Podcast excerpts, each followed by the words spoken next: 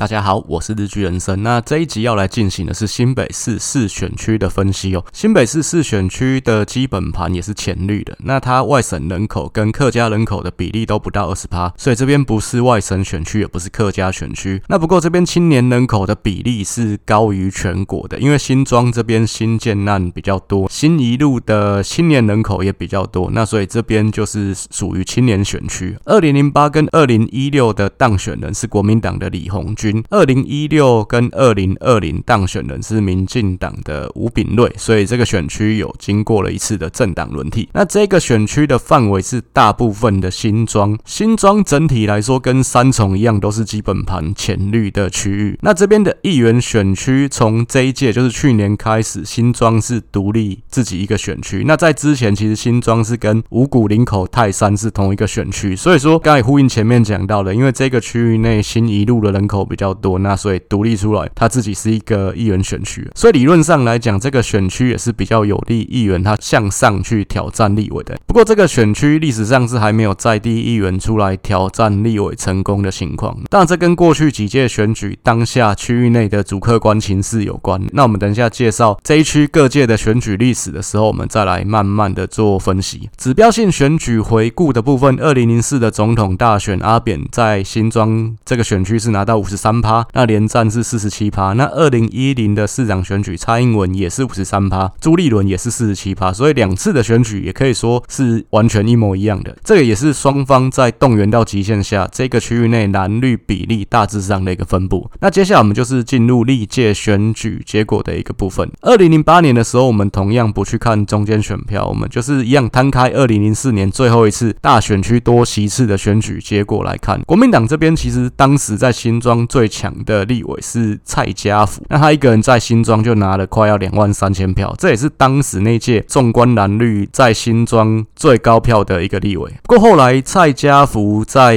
那届任期结束之后，他是没有选择继续选连任，他是去当周习伟的副县长。所以说，当时新庄这个选区，国民党这边就是由原本是亲民党的李鸿钧过来参选。李鸿钧他的哥哥就是李鸿源啊，那他们两兄弟其实就是太泰山这边本地世家望族出身啊，他的大本营主要还是在泰山啊。他们的爸爸以前也当过泰山乡长。那所以像二零零四那一届选举，李红军在泰山也拿到超过三成的选票。那不过泰山跟新庄其实是有地缘关系，他们就是在旁边而已啊。所以说李红军就是过来旁边新庄这边选，因为新庄这个区域蔡家福不选嘛，那就是空下来。而且再来是说，那他泰山那边当时划分是跟淡水在一起，那淡水那边已经有吴育昇了嘛，所以他也。没有去跟吴医生去跟李显龙去竞争一选区，民进党这边当时就比较精彩，因为之前有讲过，其实那一届的情况是民进党基本盘比较占优势，有机会的选区是人人抢破头，基本盘比较弱势的地方，基本上就是乏人问津哦。那新庄这边其实民进党还是有一定的优势存在，所以当时民进党是有两个人在竞争这个选区的，那一个是谢系的曹来旺，那一个就是吴秉叡，吴秉叡其实是苏贞昌的人马，当时这两个人。的初选竞争其实是非常的激烈，那甚至还有爆发出当时的这个初选民调，吴秉叡这一方有指控曹来旺舞弊，因为曹来旺后来有被证实说他身装了一些临时电话，那这个临时电话也有一些真的是被打到了，所以说当时有爆发这个比较严重的情况，所以原本其实一开始的民调是曹来旺胜出，那但是最后因为这个舞弊的事情被爆出来，那最后吴秉叡又败部复活。不过当时这个选区的一个。协调，那包括说游锡堃啊，甚至柯建铭，那还有谢长廷当时在选总统嘛，他的竞选总干事李应元也都有介入来去做这个协调的动作。那当时其实一度也有新闻爆出来说，那最后曹来旺有接受他去转战三重那个选区，因为三重那个选区原本是空的嘛，之后来才决定说征召雷雨骑兵于天来选的。其实三重跟新庄基本盘也是蛮类似的，其实也是在隔壁。你曹来旺要去选三重，他也是可以。接受。那原本其实这个争议是有机会和平落幕，因为其实两个人都已经握手言和了。那结果当时这个新潮流系的总招段宜康，可以说他是一只斗鸡啊，他又跳出来说：“哎，这个曹来旺他是舞弊啊，那你舞弊跟你协调是两件事情，怎么可以说就是作弊了？然后结果你还可以去选别区呢？就是简单说，他是直接指控说这个事情是私相授受，不可以这样，违反了公平正义。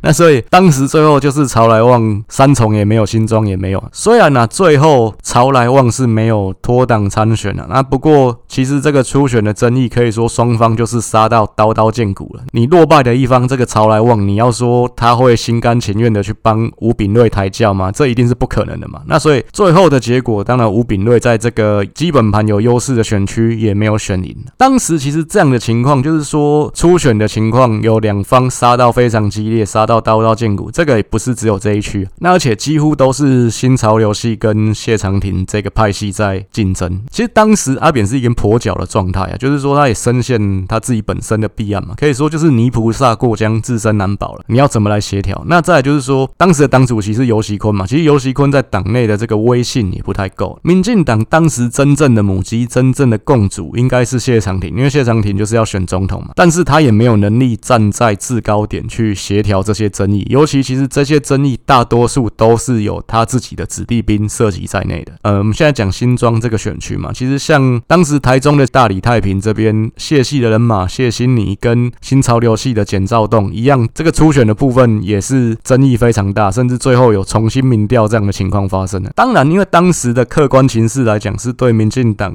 极端不利的，那所以说其实人人都会想要去保住一个位置，想要去抓住一根浮木嘛，因为民进党这艘船就快要沉了。所以其实老实说，当时民进党谁来做这个头啊？讲真的都很难去摆平这些争议，因为如果说了你民进党还有机会在中央执政的话，那当然还有位置可以分嘛，就像当时二零零八的国民党这边一样，因为其实看起来马英九是十拿九稳的，他就有办法去平息一些争议，因为其实你不当立委，我们还有其他的位置可以给你，但是相对来讲，民进党是已经风雨飘摇了，所以说。这部分就真的是比较困难，真的是里头呛牙牙，虽然够细苗了。所以这个部分其实谢长廷真的也是蛮难做，那也是不能完全要归咎于他了。当然这部分跟阿扁他自己本身，呃，为了让自己在任期的尾声不要跛脚，所以他刻意去制造说有希望接班的人的一个恐怖平衡，那也是绝对有关系的。那包括说陈水扁他在第二任他选择继续让吕秀莲当副手，而不是选择当时声望最高的苏贞昌。为什么？因为如果说我选择苏贞昌的话，谢长廷就会不爽嘛，那谢长廷就不会认真抬轿了。其实阿扁当时有这样的一个考量，所以阿扁当然是要去制造一个平衡。那其实一样的例子，就是我们再去看八年后的马英九。诶，马英九当时第二任是选择了吴敦义当副手，其实这部分我觉得一样也是要去塑造一个平衡啊。因为其实后面有希望接班的最有希望的两个人就是朱立伦跟吴敦义嘛，但是相对来讲，朱立伦是比较强势的，这部分多。多少有说拉一下吴敦义这样的一个感觉，我的解读也是希望能够让吴敦义跟朱立伦保持一个平衡啊。那回到苏贞昌跟谢长廷这两个人，其实他们跟阿扁都是美丽岛律师团的同辈，那年纪也都差不多，所以他们也都知道一件事情，就是其实整个美丽岛律师团最多就是再出一个总统而已，因为你总统当下去，你有选上的话，基本上第二任也是你选嘛，那下一个人就是要等八年，那八年都几岁了？然后再就是说长江后浪。推前浪啊，那后面的人也会补上来，所以其实基本上美丽岛律师团就是最多就是在一个总统，那所以不是谢长廷就是苏贞昌有机会出来选，没争取到的那个人基本上就没机会。那所以说当时两个人真的也是竞争的非常激烈，可以说谁也不让谁了。这一些争端是直接从总统烧到立委。那虽然说尽管当时表面上看起来民进党在总统这边是迅速整合，原本的初选是旅游苏谢四大天王都有出来嘛，那但是第一阶段这个党员投票完，诶，谢长廷这边领先，其他的三个天王就通通说我们退出了，支持谢长廷，就是没有再进入到第二阶段民调的部分。那这个整合看起来是很快的，但是其实真的到选举的时候，大家也看得出来，就是谢长廷跟苏贞昌两个人是貌合神离嘛。那那次选举，你要说立委的部分，其实民进党真的分裂的选区也非常的少，大多数的选区是没有分裂的。那不过其实各个派系在那次选举当中，也是都只想要保。全自身的实力，因为大家知道总统这边看起来是没救了，就是你立委能够多上一个是一个了，所以最后的结果就是民进党这边兵败如山倒嘛。回到新庄的选举，当然尽管呢吴秉叡他是在地经营的立委，基本盘民进党这边也有优势，但是那次的选举他依然是不敌李鸿钧哦。二零一二的部分就是国民党这边比较精彩，国民党这边原本就是之前的新庄市长叫做徐炳坤，他是有意要挑战李鸿钧的，那他也有表态要初选。当时李鸿钧他是直接开了一个记者会，就是含泪退出，就是说因为怕办这个初选，那会造成党内的撕裂，所以说我顾全大局，我退让，讲得义正言辞。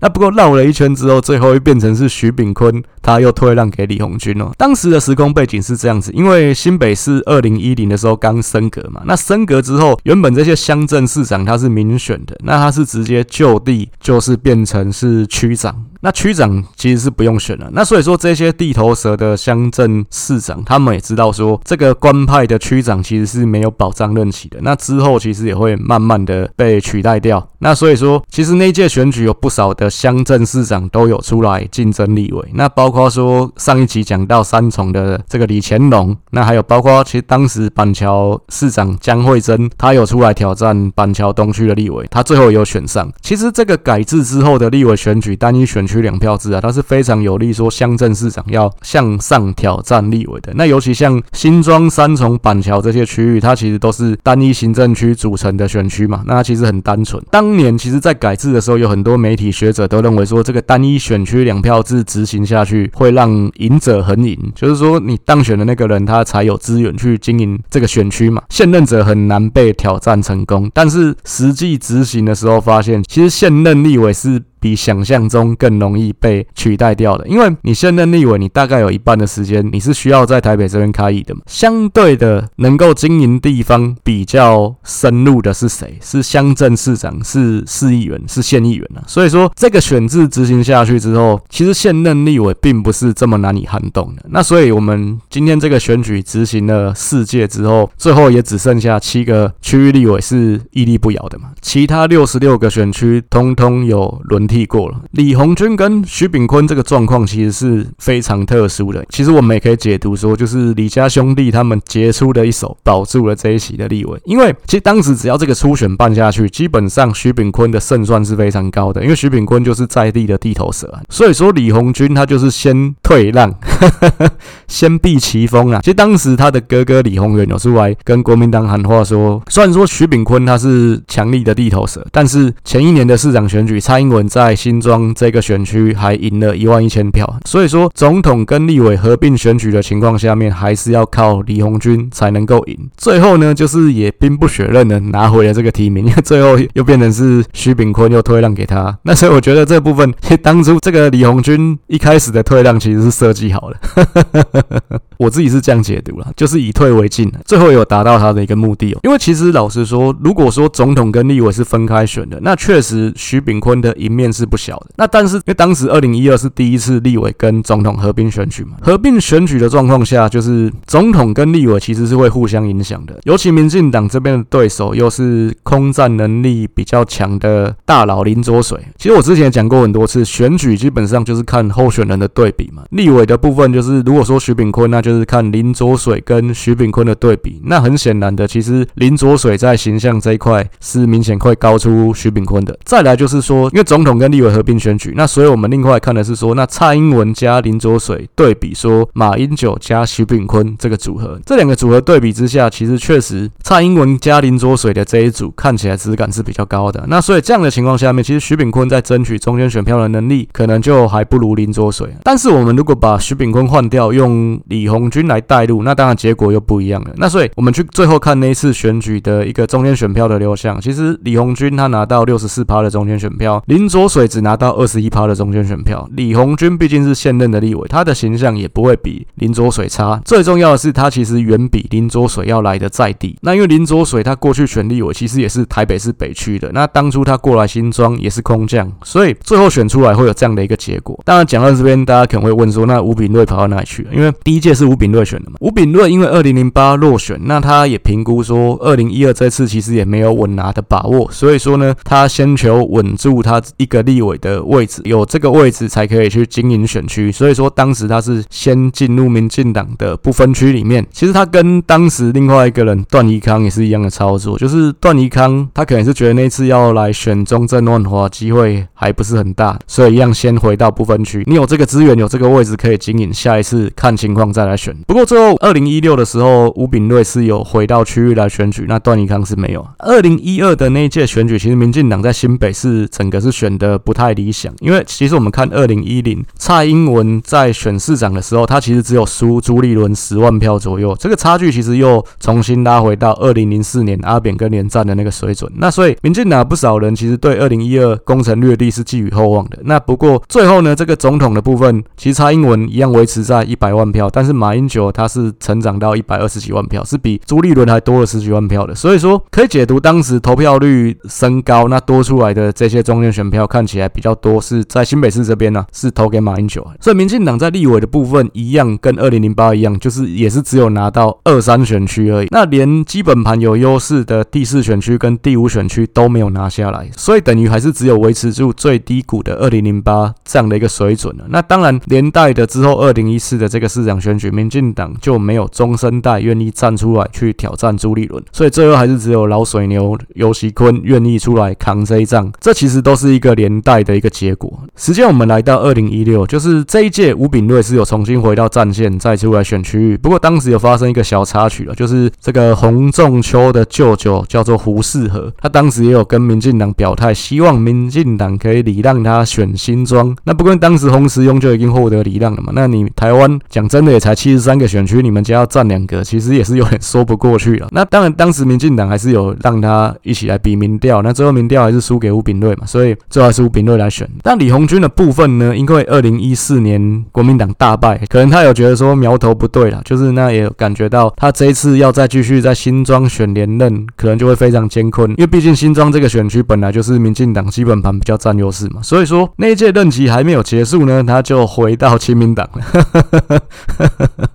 而且他也列名亲民党的不分区立委，所以等于是说，诶，他又兵不血刃的又再连任了一次。其实可以说，我觉得李鸿钧兄弟真的是蛮聪明的。讲真的，二零一二其实他就有可能被拉下来，但是透过一些杰出的操作，让他的立委任期又整整延长了两届，多当了八年的立委。当然，可能比较少人会去关注到他的这一块，但我觉得以政治智商来讲，他真的是蛮厉害的一个人。那国民党这边，因为李鸿钧没有要继续代表国民党选嘛，那所以国民党在新庄那一届可以说就是推一个牺牲打出来。当时派的是之前呃蔡家福的办公室主任叫陈茂佳，可以说就是下士对上士啊。双方其实知名度跟实力都有一定程度的差距哦。那再加上其实风向也是极端不利国民党，所以这个陈茂佳其实他也是选到跌破基本盘的一个结果。二零二零国民党这一边一样也是没有强将想要跳下来选。其实国民党在新庄这边。边啊其实也不缺说基层实力很强的议员。你像现任的议长蒋根煌，其实他就是新庄这边的议员。但是因为可能当时也觉得时机不对，时机落对，我第一个选立委。加上其实他可能也觉得当议长可能比当立委舒服了，所以说他就是继续留在舒适圈。二零二零国民党推出的人选是另外一个议员，叫做陈明义。其实当时新庄还是跟林口泰山五股是同一个议员选区。那不过陈明义他最主要的大本营，他还是在五股这边。所以其实跟上一集提到这个三重的李翁月娥情况有点像，就是虽然说是同一个议员选区，但其实他经营的大本营不是在这一块。虽然说吴炳瑞在二零一六的那一届任期，他有说了一个很经典的话，就是不然你下次选举不要投民进党。那这部分也被做成网络梗图在流传了。不过毕竟他的对手陈明义他也不是一个形象优质的空军型民代嘛。那对比之下，吴秉叡其实还是拿到五十三趴过半数的一个中间选票。当然，陈明义选的那一次他也不是没有收获了，就是说他的儿子陈世轩去年也代表民众党在新庄这一块选上议员，就是父子党同时在不同选区还代表不同政党当选议员，这其实是蛮少见的情况。那当然，为什么他推他儿子在新庄这边选？最主要的原因也是因为这一届做了一个选区的拆分嘛。那原本它是新庄、林口、泰山、五股是一起的，那新庄这块切出来，所以他发现，哎。他可以推他儿子在这一区选，而且还选上，而且重点还是两面押宝，就是让他儿子跟柯文哲那边啊，这真的也是一个蛮有趣的操作。在现在，让，我们进入到过去三届立委跟总统得票比较的一个部分了。国民党这边二零一二跟二零一六总统跟立委的得票看起来是差不多的，尤其二零一六这部分其实算比较特殊，因为我们之前已经分析过九个选区了，其实大多数的情况，二零一六这一届国民党的立委得票都是领先朱立伦一大截的，因为朱立伦毕竟。当年本来就是选到大破盘的情况。不过因为陈茂佳他确实是一个能量比较弱的候选人，所以他的得票看起来也是跟朱立伦差不多的。民进党这边二零一二林卓水他毕竟是空降，所以说他的得票看起来还是跟蔡英文比也是差了一点。二零一六的情况，吴秉叡的得票就比蔡英文还要高。那这部分之前也讲过蛮多次，就是说其实我们看民进党这边多数的情况，不管是哪一届，因为三届都是蔡英文在选总统嘛，不管哪一届，不管哪一个选区，只要民进党这边有一个立委候选人，他的得票是赢过蔡英文的，那我们都可以说他那一届他的情况是选的非常好。那当然最主要吴秉叡选这么好，还是因为他的对手跟他不是在同一个层级的嘛，所以说这个部分当然是一个合情合理的结果。呃，那新庄这个区域其实过去三届选举都没有强力的第三候选人，都是蓝绿对决的情况，所以说国民党的陈茂佳还可以选到破盘，那真的也是选的非常不理想的情况。那这一站我们就进入两位主要候选人的一个比较的部分了。那国民党这一届推出的候选人叫做蒋新新章，他就是议长蒋根煌的儿子，所以说就是蒋根煌他自己不选立委，他是推他儿子出来选的。蒋根煌他也算是国民党在新庄这边一个强力的地头蛇，他当过五届的新庄市民代表，那后面三届都是当市民代表大会的主席，就是相当于说市民代表大会的议长。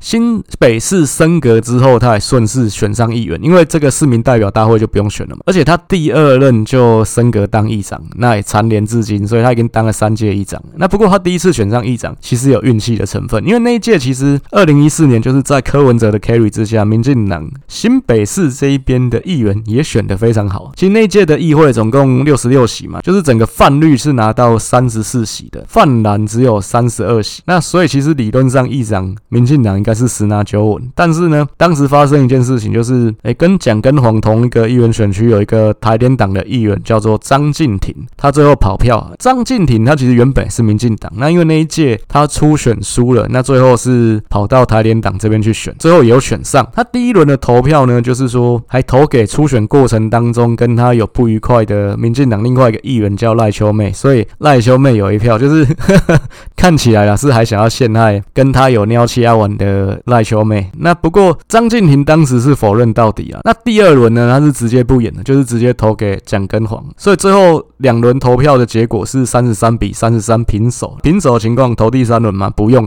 就是抽签。其实立法院长选举也是一样，第一轮是绝对多数决，就是一定要过半。那第二轮是相对多数决，如果相对多数决还平手的话，是直接抽签。所以当时就是动用到抽签这件事情。其实台湾讲讲真的，议长选举动用到抽签的例子不是只有一次，还其实还蛮多次的。所以最后呢，就是这个抽签的结果，蒋根煌神之手啊，就是他抽到了，那所以他就是当上了议长。那后面两届当国民党就过半嘛，所以他就是连任的议长。不过第一次真的是有幸运的成分啊。那如果说那一次没抽到，讲真的，下一届国民党也未必是他当议长。不过那一次副议长的部分是民进党这边有拿下来，那个议员也是新庄这边的，所以说等于当时正副议长都是新庄这边的议员。当然这个跑票的事情，这个台联的张敬廷他是否认到底了。不过因为当时民进党跟所有泛绿友军的成员都有亮票，那只有他没亮票，所以说就是他跑票。那那一次其实也是民进党唯一有机会拿下议长的一次，不过就没抽到。所以这蒋根煌他连同他过去当市民代表，他在新庄这边当民代，其实已经超过三十年的时间了。那基础非常的扎实，所以说实质上这次选举也可以说是蒋根煌跟吴秉叡的竞争啊。蒋新章他现在是三十六岁，那吴秉叡是五十五年是五十七岁，所以论年龄来讲，当然蒋新章对年轻中间选票还是比较有吸引力一点。蒋新章他爸是蒋根煌嘛。所以他当然就是新庄在地人。吴秉叡的部分，他其实出生是台东人，最早期他有在台东选过一次立委，是一九九八年的时候。那不过他那次没选上立委，就是去跟苏贞昌当他的机要秘书了。那他在新北市跟也超过二十年了，其实他也可以算是在地人。所以这一项我是认为两个人没输没赢。学历的部分，蒋新章，因为他其实这个部分能够看到的都是去从新闻去找到片段，因为其实蒋新章的资料，网络上的资讯真的非常。少，包括他现在也没有他个人的维基百科的页面。根据新闻的报道，他是八岁就去新加坡念书，然后念到大学。那他大学是念新加坡的淡马锡理工。那吴秉叡他是政大法律系毕业，所以这一项其实比较难比啊。但我个人来看，我会认为吴炳瑞这一项还是比较优秀。那不过，我觉得一个中间选民他的立场来看，其实每个人有不同的看法。因为有些人会认为，哇，看到外国的学历应该是比较厉害。那不过有另外一种是看到外国的学历，会认为说这个就是去洗学历的。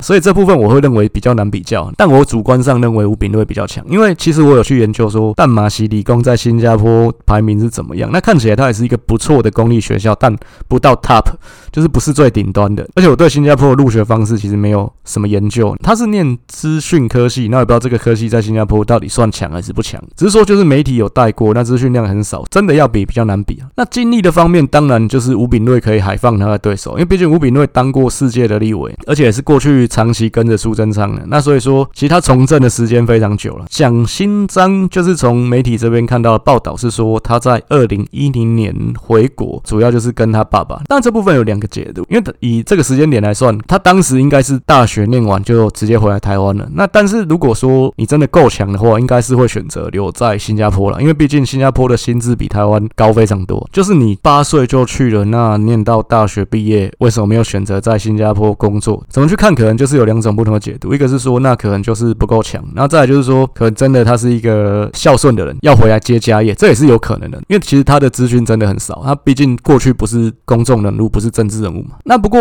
如果说他真的是跟他爸在地方跑了十几年，他也会有一定的实力跟基础了。因为毕竟你就是跟着你爸在地方跑摊啊，说哎这个这是温家，那请大家多多照顾。我觉得这部分地方的头人应该也都认识他了。所以虽然说啊，这是蒋新章第一次投入选举，他他一样前面也是没有选过议员，直接跳过来选立委。不过我觉得这次选举，事实上国民党这边的战将还是蒋根黄，实力也是不容小觑啊。但是我们回头来看蒋新章，他虽然年轻哦，那不过看起来他不是一个能够打空战、论述能力很强的人，就是知名度各方面可能都还是有待建立啊。那以他过去的一个资历来看，其实要直接当立委，感觉是比较没有说服力的。那所以说，我是认为在民进党有基本盘优势，然后后续选人在地的基础也很扎实的情况下面，这个选区吴秉叡应该是能够守住了。蒋新章的部分，他出来选这一次的立委，也有可能是要为接棒来打基础，就是说先当做是一个暖身，也不是说直接就是要选上的。所以有可能说下一届的议员选举，蒋根煌就不选了，就是直接交棒给他儿子蒋新章。这次。选举主要是为下一次议员，甚至为了下一届的立委选举在做暖身。